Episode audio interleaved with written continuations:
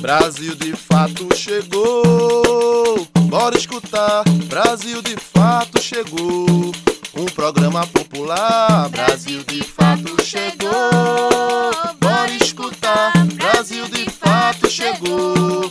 Um programa popular, pra quem é trabalhadora, pra quem é trabalhador, ele traz informação, não é manipulador. Pra quem é trabalhadora, quem é trabalhador, ele traz informação, não é manipulador. Olá, você está ouvindo o programa Brasil de Fato Bahia. Eu sou Gabriela Morim e na próxima hora vou trazer para você notícias em uma versão popular da Bahia, do Brasil e do mundo.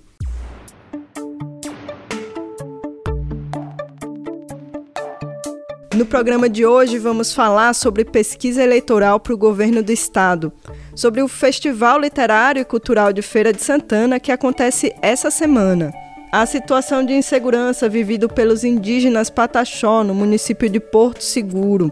E uma dica importante para quem é microempreendedor individual.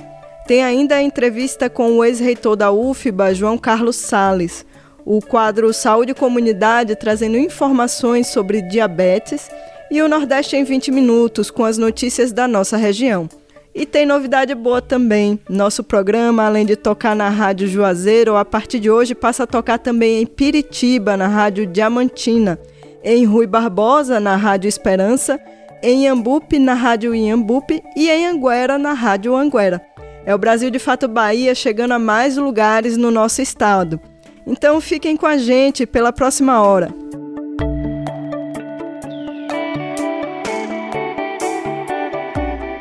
Esta semana foi divulgada mais uma pesquisa sobre as eleições para o governo do estado da Bahia.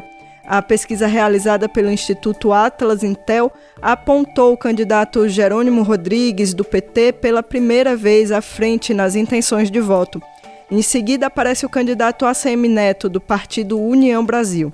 Pesquisa realizada pelo Instituto Atlas Intel, divulgada na última quarta-feira, dia 24, aponta que o candidato do PT ao governo do estado da Bahia, Jerônimo Rodrigues, aparece pela primeira vez na liderança da corrida eleitoral. Jerônimo aparece com 38% das intenções de voto, com oscilação de 0,2 pontos em relação à última pesquisa e um crescimento de 5,4 pontos desde a primeira. A Semineto, do União Brasil, aparece com 35,6%, uma queda de 3,2 pontos em relação ao último levantamento e redução de 4,1 pontos na intenção de voto desde a primeira rodada. Com a margem de erro de 2 pontos percentuais, há um empate técnico entre Jerônimo e a Neto. Em terceiro lugar, aparece João Roma, do PL, que começou com 10,5%, subiu para 13,2% e agora tem 14,7% um crescimento total de 4,2 pontos das intenções de voto. No caso de segundo turno entre ACM Neto e Jerônimo, hoje o ex-prefeito de Salvador teria 41,8%, contra 40,8% considerado empate técnico. João Roma perderia em qualquer simulação, contra ACM Neto por 47,5% a 24,7%. E se o adversário fosse Jerônimo, o petista venceria Roma por 45,9% a 27,7%. Kleber Rosa, do PSOL, marcou 1%, Giovanni D'Amigo, do PCB, 0,5% e Marcelo Millet, do PCO, não pontuou. Votos brancos e nulos subiram para 5% e 5,3% dos entrevistados não souberam opinar.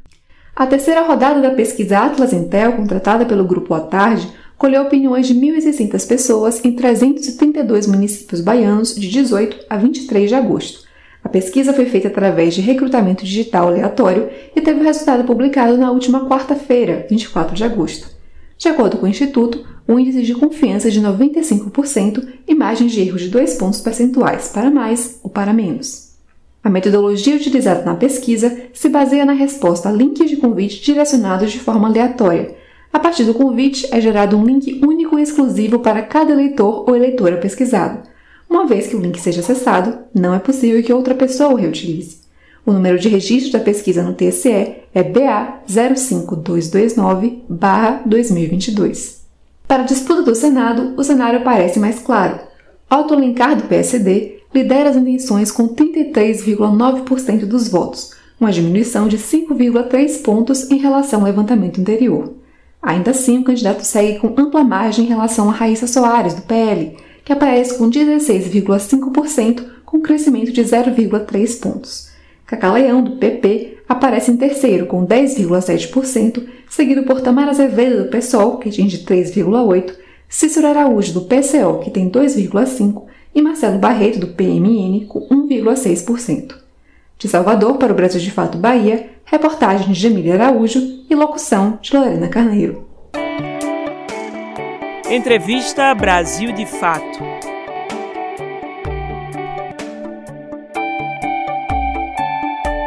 Nosso entrevistado de hoje é o ex-reitor da Universidade Federal da Bahia, João Carlos Sales. Professor do Departamento de Filosofia, João Sales deixou o cargo de reitor esse mês, após dois mandatos em que vivenciou um processo nacional de desmonte e desfinanciamento das universidades públicas. Nessa conversa, falamos sobre as dificuldades enfrentadas pelo ensino público superior no Brasil, as resistências que têm se organizado e a importância da defesa da universidade pública gratuita e acessível para todos e todas. Bom dia, professor. Muito obrigada por ter aceitado o nosso convite. O senhor esteve à frente da reitoria da UFBA por oito anos de muitas mudanças na conjuntura nacional, né?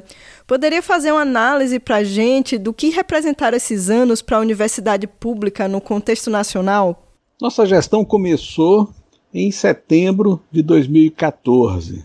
Naquele momento, se preparou e se fez uma mudança muito brusca na orientação orçamentária relativa à universidade. Foi aplicada à universidade uma dura medida de austeridade. Um grave equívoco. Isso nos levou a contingenciamento, nos levou a uma situação em que uma suplementação orçamentária esperada por ano de 2014 não chegasse, é, e, portanto, nós é, enfrentamos o ano de 2015 numa situação muito difícil.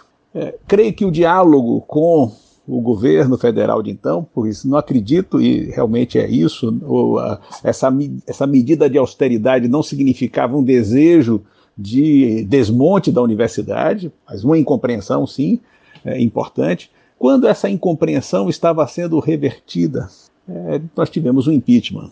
Com o impeachment, vejam só, é, o impeachment, nós voltamos a ter a universidade como um certo alvo, um alvo é, não só de restrição orçamentária, mas de suspeição. Vale lembrar que é no governo Temer né, que conduções coercitivas a reitores foram feitas, que um, se lançou sobre a universidade uma suspeição que visava uh, a reduzi-la, assim como uh, um conjunto de políticas pretendiam reduzir a importância do Estado, a extensão do Estado a figura do servidor público era atacada, então, também. E essa figura do servidor público tem na universidade representações muito fortes nos seus técnicos, nos seus docentes. Então, já enfrentamos uma situação difícil, hostil, no período do governo Temer. Depois, vejam só, a situação já grave se tornou de ataque explícito, ou seja, o governo atual, o governo Bolsonaro, escolheu a universidade como alvo. Não sem razão, devemos dizer, porque afinal de contas, um governo que é obscurantista, que é autoritário, só vai encontrar na universidade uma resistência, uma forma natural de resistência que a universidade oferece ao obscurantismo, à ignorância, ao preconceito, à discriminação. Não que a universidade não tenha dentro dela expressões de uma exclusão que, que, decorrem de uma sociedade autoritária como a nossa, excludente como a nossa, perversa em muitos aspectos, preconceituosa. É claro que a universidade também reflete isso na sua estrutura. Só que a universidade é o melhor lugar para combater o preconceito, para combater o mero conflito, para criar um diálogo, para pensar a sociedade, para produzir conhecimento, formar pessoas com qualidade a universidade é tudo isso. Então veja, nesses, nesses anos todos nós saímos de uma situação delicada do ponto de vista orçamentário, depois essa, essa situação se manifestou num ataque já mais claro à universidade, uma redução orçamentária e finalmente nos últimos anos desse governo, nesses, é, enfrentando, temos enfrentado sim um ataque direto e uma situação que se tornou ainda mais grave pela pandemia. Ao pandemônio juntou-se a pandemia a universidade é, portanto, é, foi um lugar de resistência e um lugar exemplar também no enfrentamento de várias questões, inclusive da própria pandemia, não só oferecendo seu saber, sua competência, mas também tomando atitudes fortes de preservação da vida. Para nós, a universidade mostrou essa, essa sensibilidade, essa condição de ser um lugar de conhecimento e solidariedade, que por isso mesmo foi exemplar na tentativa de proteção da comunidade, de lembrar que a vida é inegociável. Embora a universidade pública venha sofrendo ataques à sua imagem, foi na UFBA, por exemplo, que se doutorou a cientista responsável por identificar o genoma do vírus da Covid aqui no Brasil, né? Qual que é o papel da universidade pública na produção de ciência no país? A produção científica no nosso país, ela é feita sobretudo na universidade. Se é assim, na universidade nós esperamos contar com respostas adequadas. É da universidade que partem respostas é, concretas a problemas vividos por nosso povo, ou seja, respostas concretas a situações é, de saúde, a situações relativas a políticas públicas em geral, é, relativa à formação de mão de obra, sem dúvida alguma, mas é, é na universidade que vamos encontrar essa condição de produção de ciência, cultura e de arte. Ou seja, é uma forma de vida exemplar. E é por isso mesmo que ela precisa ser protegida. Somente o ignorante, somente o ignorante, o preconceituoso, volta as costas para essa instituição que em nosso país é responsável pela produção da ciência e não só pela sua pesquisa, também uh, temos resultados de inovação muito importantes, aplicações muito imediatas, de sorte que a universidade tanto opera no imediato quanto, essencialmente, também na longa duração, como instituição de Estado e não apenas como um projeto de governo. Diante do avanço do autoritarismo no Brasil, que atingiu também a universidade, qual a importância de defender a autonomia universitária? A autonomia universitária significa a capacidade que uma instituição que produz conhecimento, que forma pessoas, que tem um laço interno, íntimo, indissociável, como está definido na Constituição, entre ensino, pesquisa e extensão, a, a defesa da autonomia significa que essa instituição pode deliberar sobre seus projetos, seu destino, sobre a relação que mantém com a sociedade. Defender a autonomia era defender essa instância, né, que é que a qual se associa um projeto de nação que não seja desigual e que seja assim profundamente democrática. Ou seja, a universidade guarda nela essa condição exemplar né, de realizar conhecimento e de realizar deliberações, é, onde você preserva a liberdade de expressão, liberdade de cátedra, de pesquisa, ele preserva o compromisso com a sociedade e tem padrões públicos de controle e de qualidade que não se subordinam a exigências, seja de partido, seja do mercado, seja de qualquer outra instância.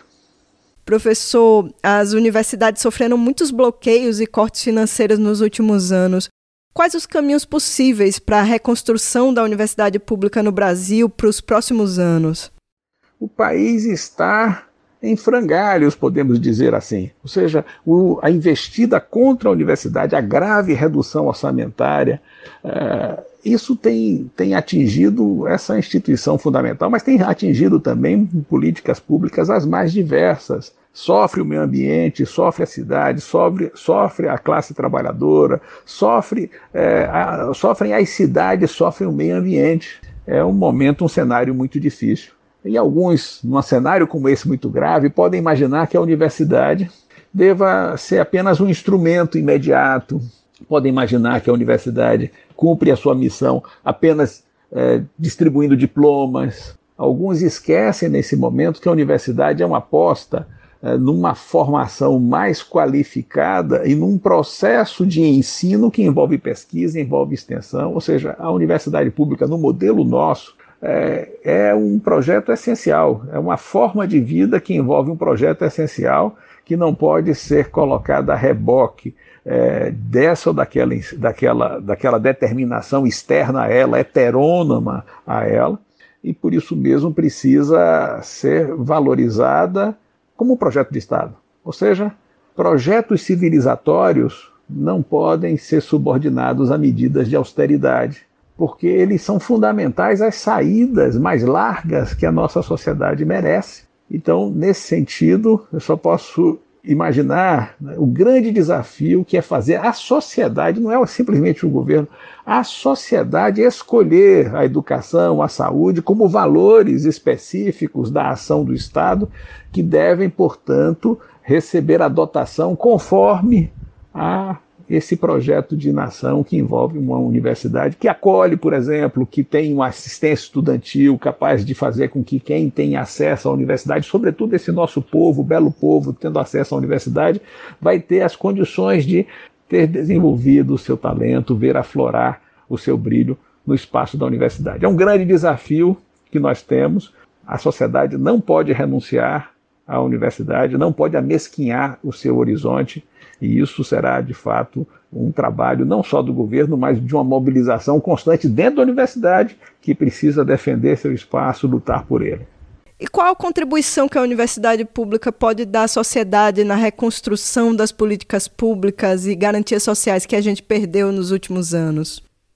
A universidade é lugar de reflexão, é lugar onde se faz o bom diagnóstico, onde se pode examinar em profundidade as causas diversas das mazelas que nos afligem e construir soluções, orientar políticas públicas, fazer com que é, a sua competência esteja a serviço da sociedade, mas também a serviço até da proteção de saberes que não tem aplicação imediata. É sempre bom ressaltar isso. A universidade não é uma mera ferramenta é, com uma utilidade imediata. Ela é um lugar onde as áreas todas do saber devem ser protegidas, onde matrizes epistemológicas diversas devem ser é, acolhidas e poderem dialogar todas elas. É, é um lugar, portanto, de uma tolerância epistemológica profunda, porque ela pode sim, a partir desse, dessa multiplicidade de olhares, dessa diversidade, fazer com que as políticas públicas de fato traduzam as necessidades mais permanentes, mais é, decisivas da nossa sociedade. Obrigado por, pela entrevista, por estar aqui com vocês.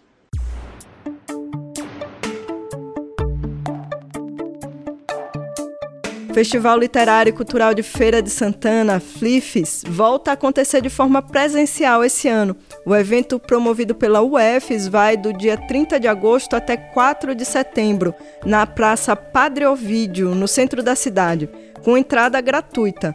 Na programação desse ano tem mesas de debate, contação de história e espaço infantil, lançamento de livros, apresentações musicais e muito mais. Diversas artes se encontram no Festival Literário e Cultural de Feira de Santana.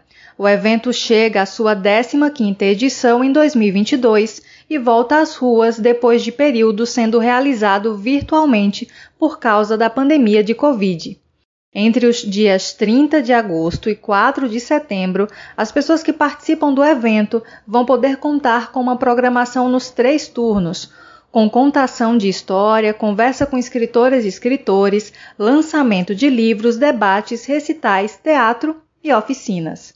Rita Breda é proreitora de extensão da Universidade Estadual de Feira de Santana e coordenadora geral da FLIFS.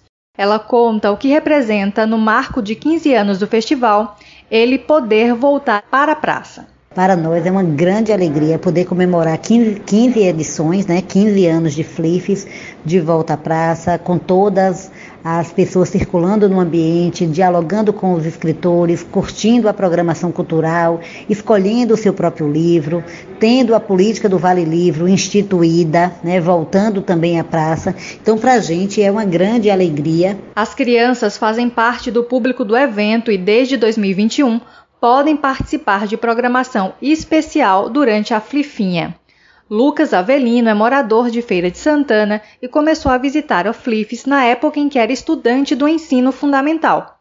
Ele relata o que era mais marcante nessas experiências. De cara, eu já fiquei encantado com aquele lugar, tipo, de poder participar daquela experiência. Eu lembro que teve atividades culturais, estava tendo dança, música, é, aquela reunião de outros estudantes de outros colégios.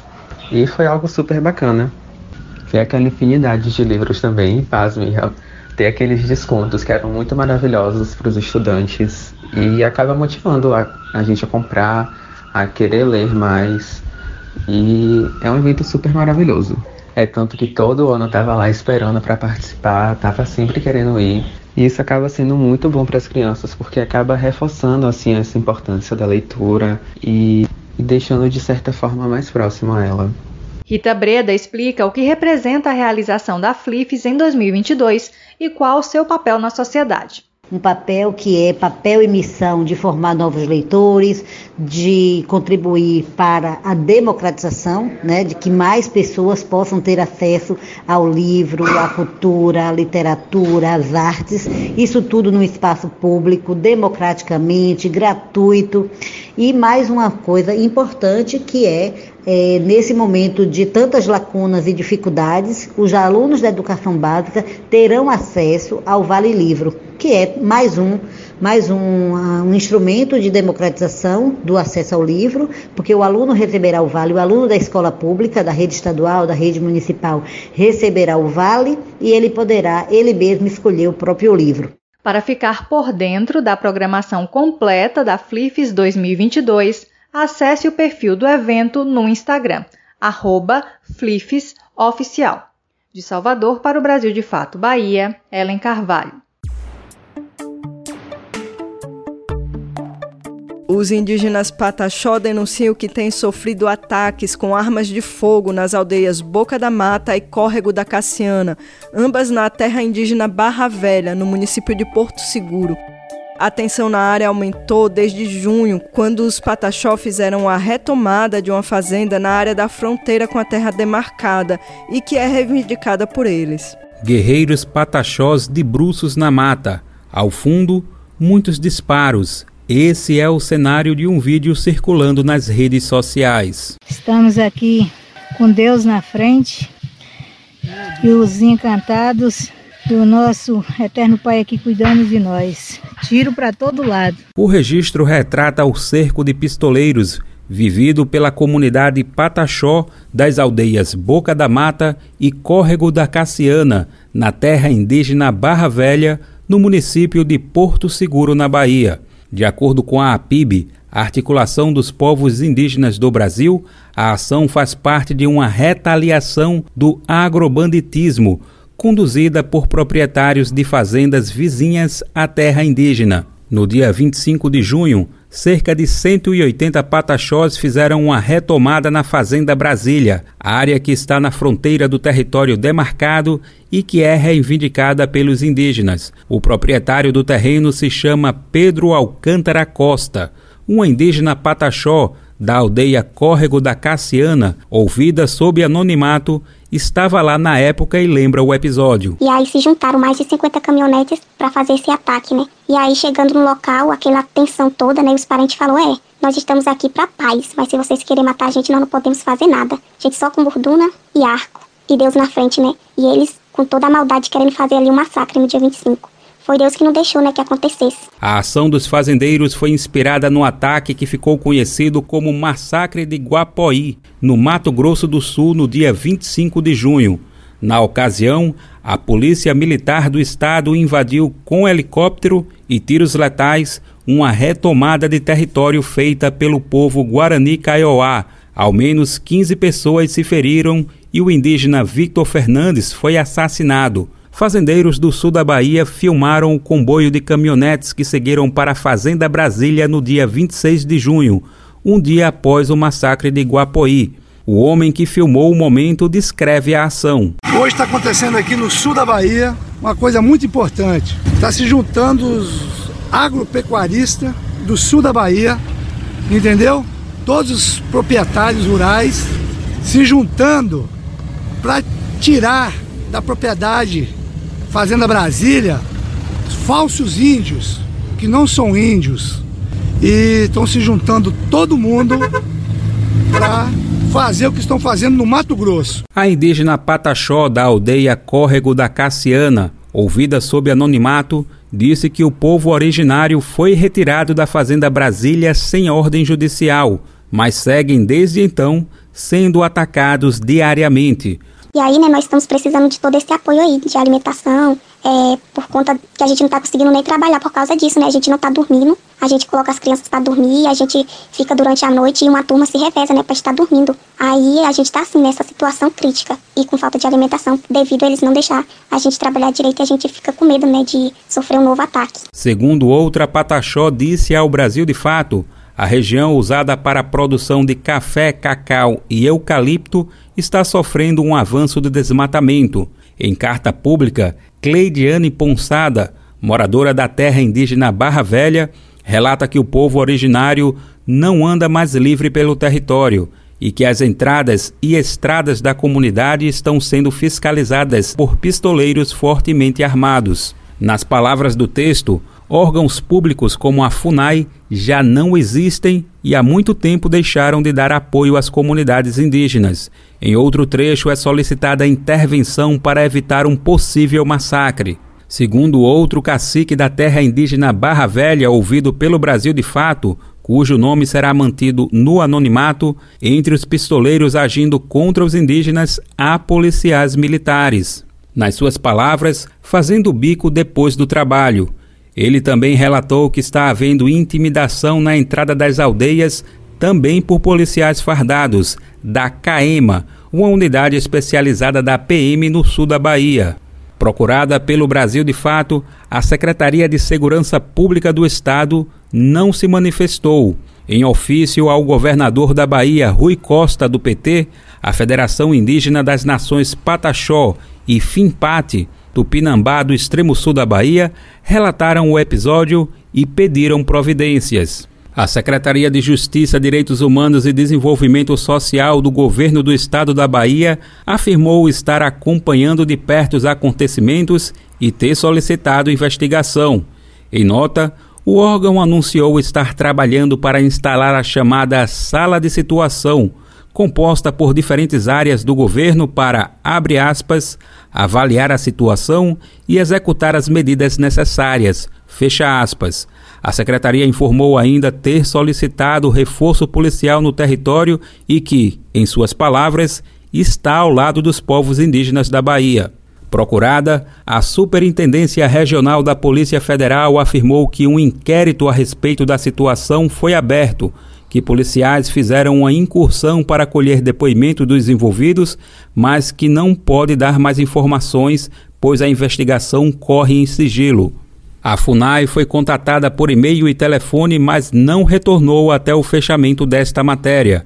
Caso o órgão envie um posicionamento, o texto será atualizado na versão online no site brasildefato.com.br. O procurador José Gladstone afirmou em nota pública, depois de visita à terra indígena Barra Velha em 10 de julho, que há procedimentos em tramitação no Ministério Público Federal. De acordo com o procurador, há uma apuração de ilícitos, inclusive possíveis formação de milícias, ameaças e racismo.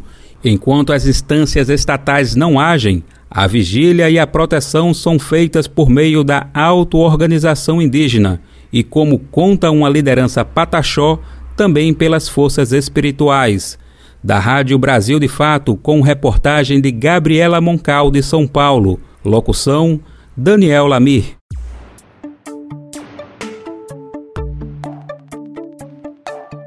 Em Rui Barbosa, a tradicional micareta de aniversário da cidade tem data para acontecer em 2022. A festa, que normalmente acontece na semana do dia 28 de agosto, data do aniversário da cidade, acontece este ano nos dias 2, 3 e 4 de setembro. O anúncio foi feito pelo prefeito da cidade. As atrações da festa devem ser divulgadas nos próximos dias. A Secretaria de Saúde de Juazeiro notificou mais quatro casos suspeitos de monkeypox na cidade na última quarta-feira, dia 24. De acordo com a vigilância epidemiológica, todos os pacientes estão com sintomas leves e estão em isolamento domiciliar. Até o último boletim epidemiológico, Juazeiro possui 11 casos suspeitos e um caso confirmado de monkeypox. De Salvador, para o Brasil de Fato Bahia, Ellen Carvalho. Saúde e comunidade um viés popular sobre saúde e bem viver. Gente vai falar hoje no nosso Saúde Comunidade sobre diabetes. Com certeza você já ouviu falar nessa doença e possivelmente conhece alguém próximo que convive com ela, né? O Brasil é o quinto país do mundo em casos de diabetes. A gente só fica atrás da China, Índia, Estados Unidos e Paquistão.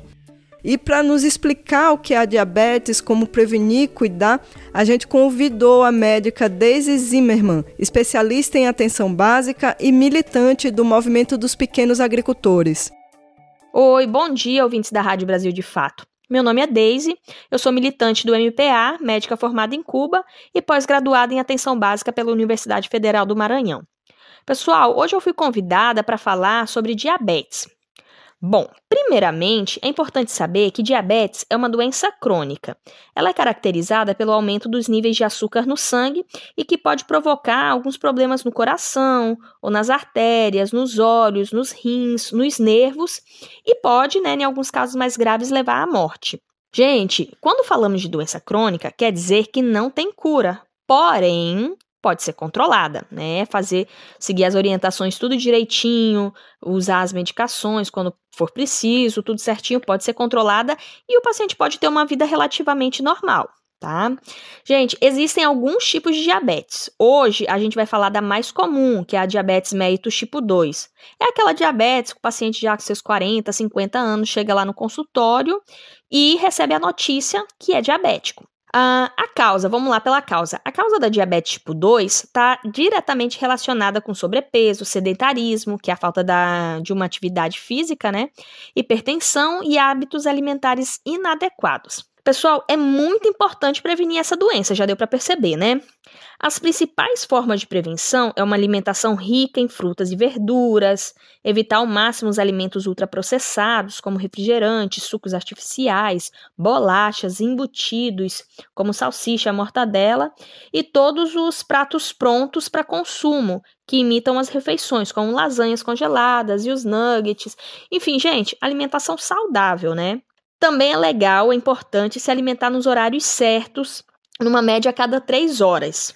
A questão das pessoas sedentárias, muito importante, né? Que devem fazer algum tipo de atividade física. Pode ser caminhada, academia, ciclismo, entre outros. Agora, gente, atenção, é importante que se a pessoa tiver algum problema de saúde, procurar um profissional de saúde para estar tá orientando quanto às atividades físicas, tá certo? É, tá, e aí? Quando a pessoa recebe o diagnóstico de diabetes, o que, que, que, que é importante? Primeiro, é importante manter a calma, que é uma doença que a gente pode controlar, né? Porque a questão emocional, ela também é muito importante para a questão do controle da doença, né? Outra coisa aí é seguir as orientações, fazer os exames, se forem outros exames se forem necessários, fazer o controle da, do açúcar sempre, uma alimentação que a gente já falou, a questão do sedentarismo que a gente já falou, né? E se precisar usar as medicações, fazer o uso das medicações corretamente. Vamos falar sobre os exames, né? Os exames de laboratório. É, eles vão ser solicitados pelo profissional de saúde, tanto para diagnóstico, né, para descobrir que tem a doença, como para um controle, né, tá vendo como nick, nick pack ela vai, né. É, eles vão ser solicitados, podem estar sendo realizados tanto no, no, na rede privada como na rede pública. Na rede pública, aí os postos de saúde de vocês, né, na, na nas regiões, vão estar informando o local geralmente nos postos mesmo, né, para estar tá realizando a coleta de sangue. E os resultados costumam chegar nos postos de saúde mesmo, mas aí nos postos de saúde eles informam também, tá certo? É, o controle, vamos lá, o controle do açúcar ele é realizado pelo sangue capilar, que é quando fura o dedo e pega uma gota de sangue com a fita e coloca no glicosímetro. O controle ele pode ser realizado nos postos de saúde, pode ser realizado em casa. Como que faz em casa? Primeiro tem que ter o material, né? Aí o material pode tanto na rede privada, conseguir ele na rede privada, como na rede pública. Na rede privada é só chegar e comprar. Na rede pública, solicita o relatório médico, procura a Secretaria de Saúde, que eles vão estar orientando como que faz para conseguir. E aí vai lá no postinho de saúde e pergunta, procura um profissional capacitado para te explicar como que vai estar tá usando o glicosímetro. Vamos explicar aí direitinho. Quando for necessário fazer uso da medicação, é, o médico vai dar a receita e aí pode estar procurando tanto na rede privada como na rede pública. Na rede pública tem a farmácia no posto de saúde e aí todo mês o paciente vai lá e retira certinho sua medicação. É isso, pessoal. Espero ter esclarecido as principais dúvidas. Não esqueçam que cuidar da saúde do corpo é um ato revolucionário. Obrigada pelo convite e tenham um bom dia.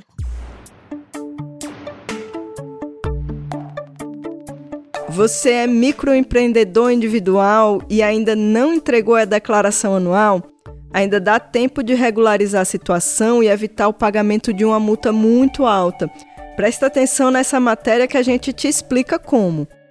Uma vez por ano, os MEI, os microempreendedores individuais, devem entregar a chamada Declaração Anual do Simples Nacional. Um levantamento no setor identificou que pouco mais de 30% das pessoas cadastradas ainda não declararam neste ano. O prazo terminou em 30 de junho, mas aqueles que não o fizeram podem entregar a declaração a qualquer momento. A questão é que, passado o prazo, o MEI registrado irá pagar uma multa para realizar a regularização e esse valor acrescido pode chegar a 2% ao mês, a depender do faturamento obtido em 2021 por cada negócio. A multa é limitada a 20% sobre o valor total dos tributos declarados. Na declaração, o MEI deve informar à Receita Federal o total de sua receita bruta no ano anterior. No caso do microempreendedor não realizar a entrega da declaração, ele não corre o risco de ter problemas com o CNPJ e poderá operar o negócio normalmente, mas a multa estará correndo. Segundo informado no site do Simples Nacional, o valor mínimo da multa é de 50 reais, e a emissão do documento para pagamento do valor será liberada após a transmissão da declaração. Para realizar a regularização, o MEI deve acessar o site do Simples Nacional e preencher as informações necessárias. A entrega dos dados também pode ser feita por meio do aplicativo MEI, disponível para Android e iOS. Em caso de dúvidas, o Simples Nacional organizou um documento e o link para acesso pode ser conferido na versão online desta matéria no site brasildefato.com.br de São Paulo, da Rádio Brasil de Fato, Mariana Lemos.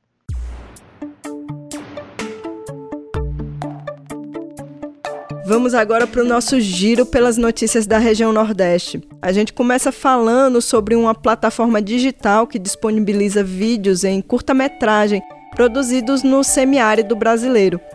Vamos falar também dos artistas maranhenses que vão expor na maior feira de arte da América Latina e um projeto que reúne experiências de convivência com o semiárido em regiões latino-americanas.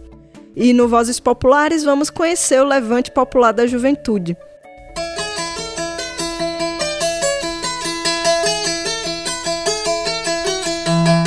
Você está ouvindo o quadro Nordeste em 20 Minutos.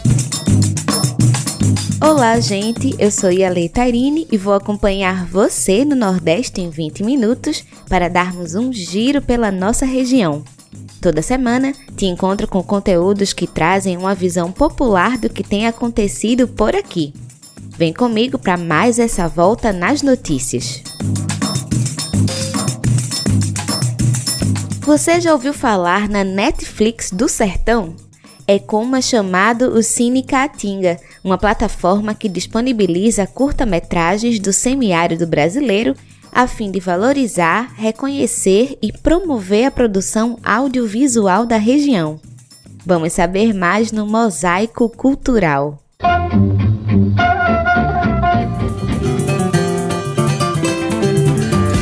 Mosaico Cultural, uma produção Rádio Agência Brasil de Fato.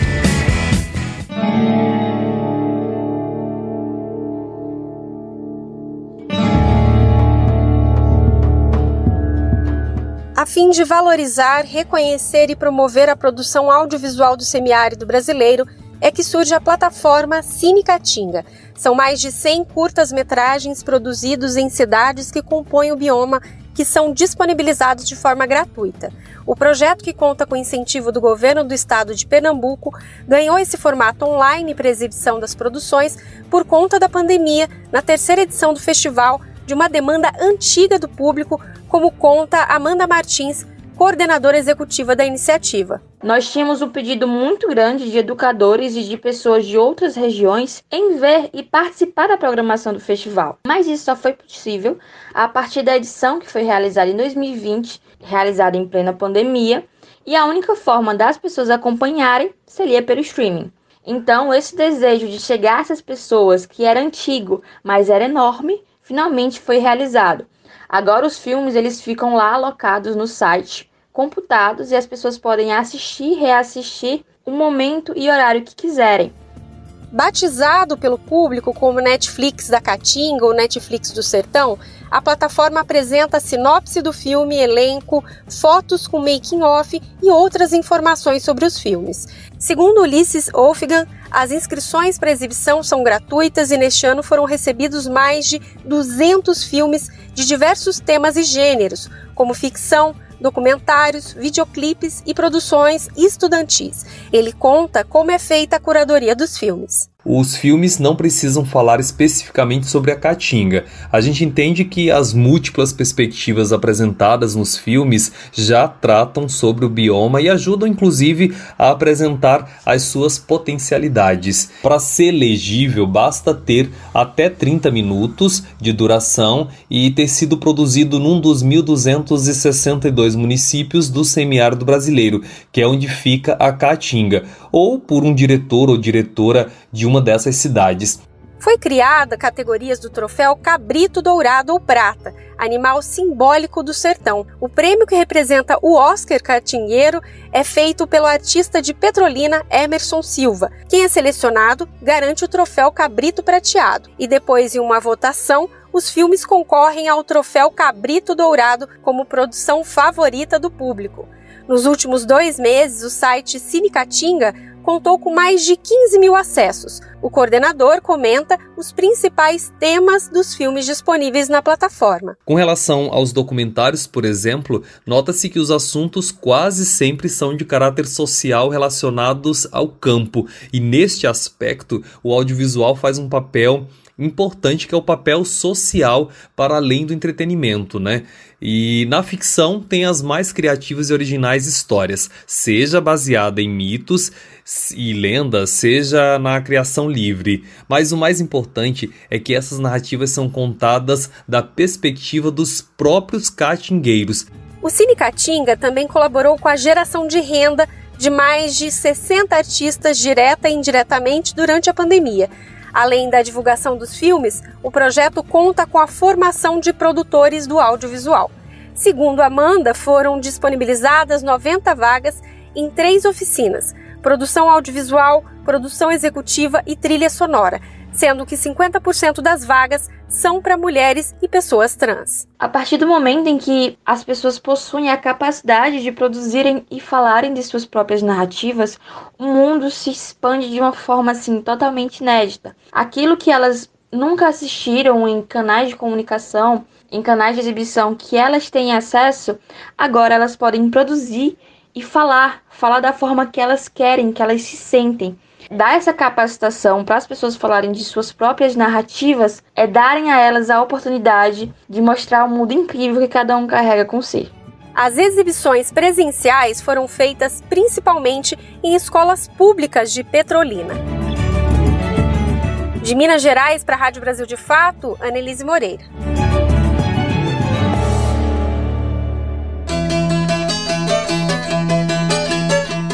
O movimento Pré-Amar do Maranhão estará presente na maior feira de arte da América Latina, a Feira Rotas Brasileiras, que ocorre de 24 a 28 deste mês, que é a chamada SP Arte Rotas Brasileiras, em São Paulo. Um verdadeiro mergulho na cena artística contemporânea do Maranhão, o projeto é idealizado coletivamente pelo Chão SLZ Casa do Sereio e Lima Galeria. Sinônimo de maré alta, Pré-Amar traz para o mundo da arte contemporânea os movimentos dos mares que compõem a paisagem natural de São Luís, capital do Maranhão.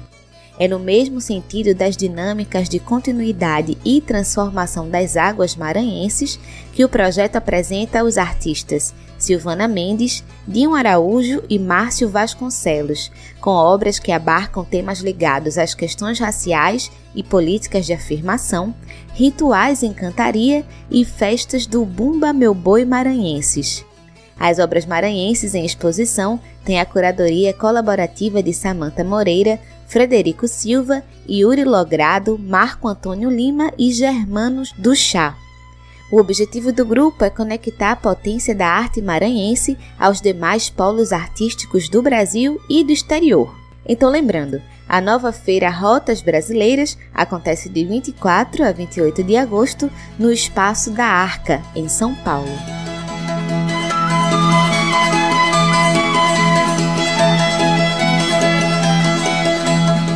O projeto DAC Semiárido Vivo reúne experiências de convivência com o semiárido em regiões da América Latina. Vamos saber mais sobre esse projeto na reportagem de Rodolfo Rodrigo.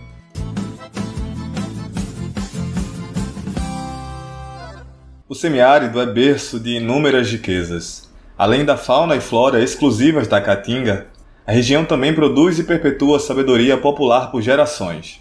É através deste conhecimento, muitas vezes desenvolvido a partir de uma relação íntima com a natureza, que as famílias agricultoras mantêm a vida na região por séculos e séculos. Com o objetivo de formar potenciais multiplicadores e multiplicadoras de conhecimentos e práticas inovadoras em seus territórios, a Articulação Semiárido Brasileiro, ASA, em parceria com a Plataforma Semiáridos da América Latina, tem desenvolvido programas de formação em agricultura resiliente ao clima.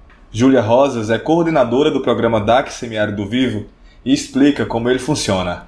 O DAC Semiárido Vivo ele é um projeto que busca contribuir no enfrentamento às mudanças climáticas a partir de alguns processos. Processos de sistematização de experiência em agricultura resiliente ao clima, processos de formação em agricultura resiliente ao clima, processos de intercâmbios entre técnicos e técnicas, agricultores e agricultores, comunidades tradicionais, povos indígenas e quilombolas, mulheres, jovens, pessoas negras, os povos dos semiáridos.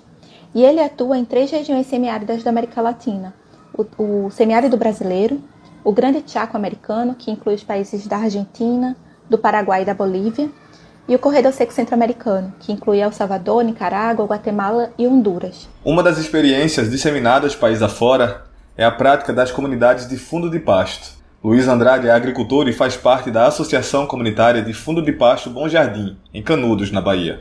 Como multiplicador de conhecimentos, ele participou da primeira formação em agricultura resiliente ao clima. Isso aqui é, é herança dos meus antepassados. Então, isso aqui é a nossa fonte de sobrevivência.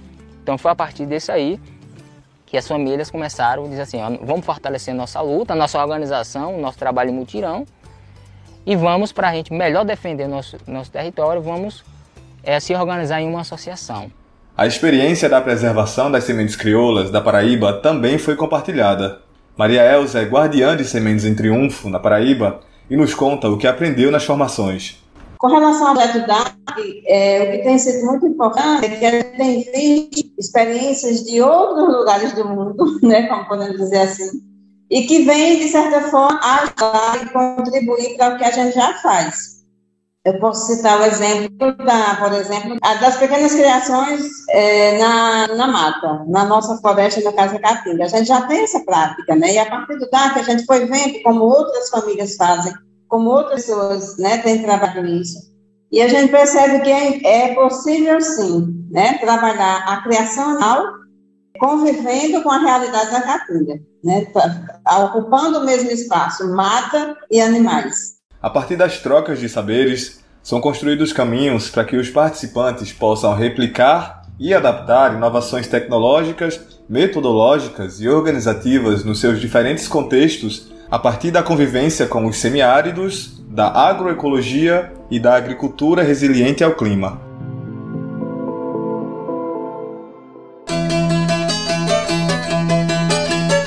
Agosto também é conhecido como Agosto da Juventude uma agenda de luta que mobiliza diversos movimentos e organizações de juventudes para reivindicar direitos.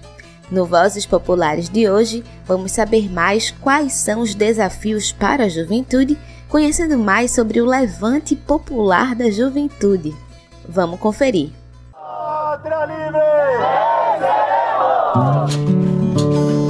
Vozes Populares 30 de setembro de 2021. Jovens militantes tingiram de vermelho a sede da Prevent Senior, em São Paulo.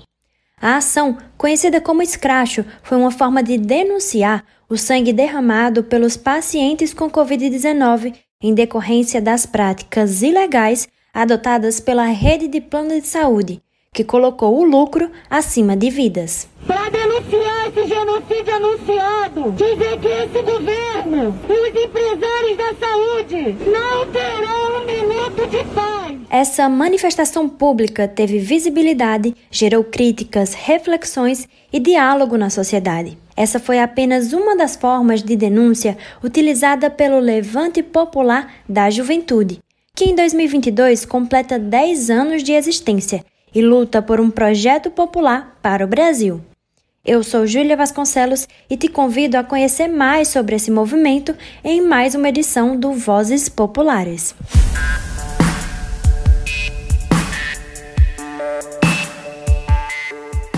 Há quem pense que o Levante Popular da Juventude é intrinsecamente um movimento estudantil. No entanto, ele é construído por jovens de todo o país e de todos os espaços em que estão inseridos, desde as periferias urbanas até o campo. No mês da juventude, apresentamos um movimento que enxerga os jovens como protagonistas da transformação social que o Brasil precisa. Isabela Ferreira, militante do movimento no Rio Grande do Norte e mestranda em História, explica que foi justamente a forte presença do Levante no Felipe Camarão, bairro da Zona Oeste de Natal, que a instigou a se organizar politicamente, cerca de seis anos atrás. Pela companheirada da militância, ela é conhecida como Bela. O Levante é, aqui no estado, eu acho que tem um trabalho importante, principalmente nas periferias da nossa cidade, né? Eu acho que a gente consegue se inserir é, na zona norte da cidade, na zona oeste, leste, isso falando na capital, né? Em Natal. Eu acho que o Levante tem essa capilaridade forte, né, que é retomar esse trabalho, né, que muitas vezes a juventude universitária acabou deixando, né, priorizando mais a entrada, enfim, a, o trabalho de organização da, dos jovens na, nos espaços universitários e escola.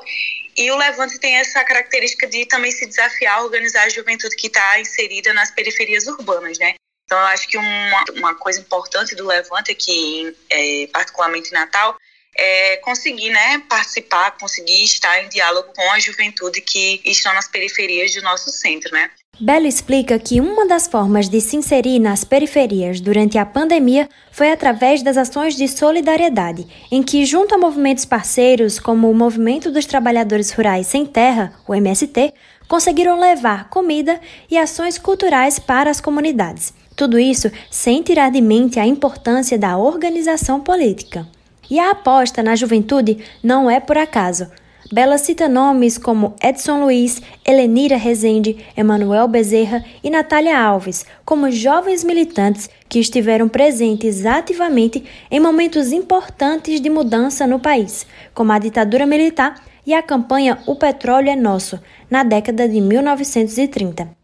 A militante mostra como a juventude tem tido coragem. As formas de organização que a juventude tem encontrado são enormes e mostram que é possível, né? Então a gente tem é, organização vamos falar, por exemplo, na cultura, né? Aqui no Nordeste tem pessoal do pagode baiano lá na Bahia, tem o pessoal do passinho no, no Recife, tem o pessoal da swingueira aqui em Natal, enfim, né? São várias formas de organização que a juventude tem encontrado, se colocando então como é, sujeito histórico nesse processo, né?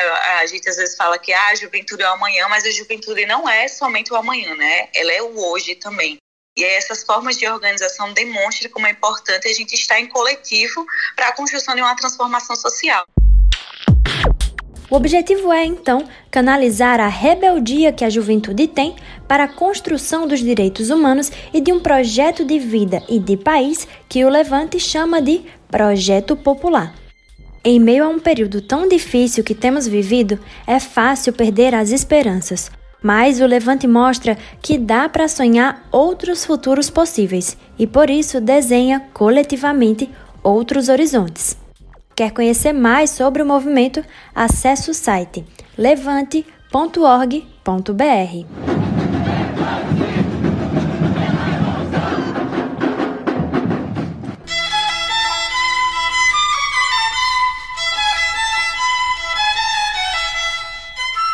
Por hoje é só. O Nordeste em 20 minutos fica por aqui, mas nós temos um encontro marcado na próxima semana. Tchau, tchau!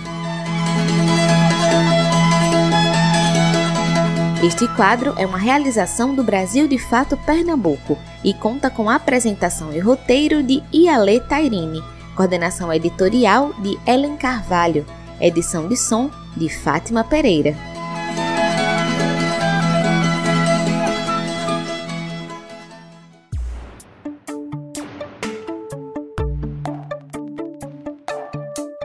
Por hoje ficamos por aqui. Se você quiser entrar em contato conosco, enviar suas sugestões, manda uma mensagem para o WhatsApp 75998439485.